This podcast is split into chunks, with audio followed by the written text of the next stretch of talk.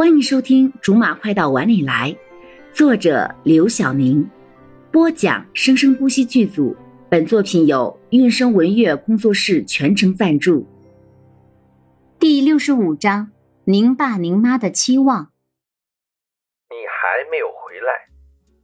我不回去也不耽误你睡觉啊！你快点睡吧，不用等我了。我今天晚上不回去了，在酒店里。你去酒店住干什么？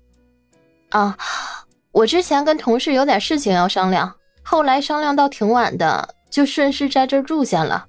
往回折腾也太麻烦了。好，那你在外面自己小心。挂了电话之后，柠檬就一直半眯着眼睛盯着苏峰进去的门。虽然现在天还没有亮，可是还是生怕把他给错过去。如果实在是困了，就用之前买过的冰水往肚子上一捂。可是到后来，冰水也融化的差不多了。如果不是自己现在正在做这件事情，柠檬绝对不会相信自己居然会有一天为了一个人做这种变态的事情。虽然自己也知道为什么要做这些，可能是罗少傻，怕他被骗，可是就是觉得不能让罗少跟这个凭空出来的、自己不能掌握的女人在一起，这跟他的预期是不同的。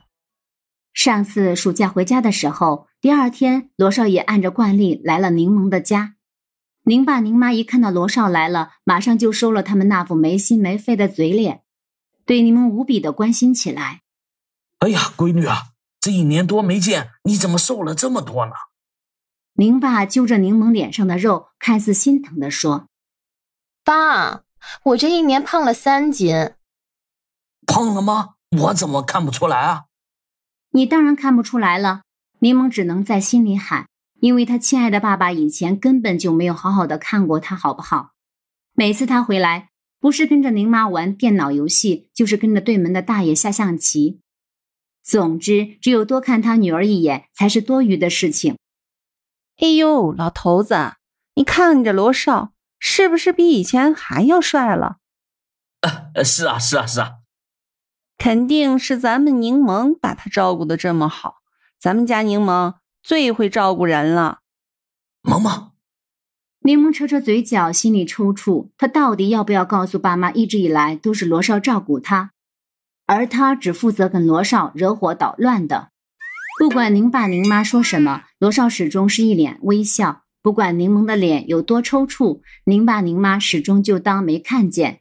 趁着罗少去厕所，他才有时间拉住爸妈，好好问问：“喂，你们两个这是干什么？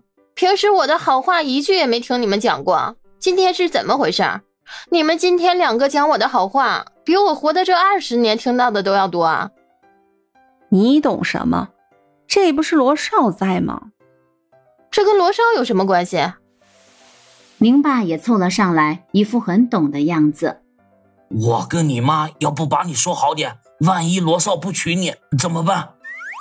什么娶不娶的？罗少本来也不想娶我啊！你们想哪里去了？什么？我昨天还答应了阿姨，要帮罗少介绍女朋友呢。别别啊！像罗少这么好的小孩，去哪里找啊？还？你怎么？怎么你？柠檬只觉得声音越来越模糊，渐渐的只能听到几声鸟叫。柠檬睁开眼，使劲的伸了个懒腰，天已经亮了。啊，我怎么睡着了？柠檬赶紧爬出滑梯，往苏峰家楼下的方向张望，正好看见正从防盗门出来的苏峰，这才大大的喘了口气。幸好没有错过，这一夜没有白等。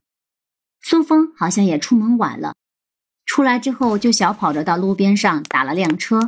柠檬利索的从滑梯里面出来，也赶紧的跟了上去。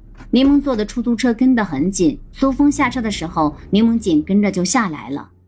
这一次从车上下来的苏峰的神情和状态，都跟柠檬前几天在家里面见的那个天真可爱的他完全不一样，表情很严肃，而且腰板也挺得很直，还戴上了一副很成熟的眼镜。原来是个小学老师啊！看来叔叔阿姨应该会很满意。柠檬在苏峰进去之后，在这所学校的大门外自言自语着：“好了，以上就是我们播讲的本章的全部内容，感谢您的收听，我们下集不见不散。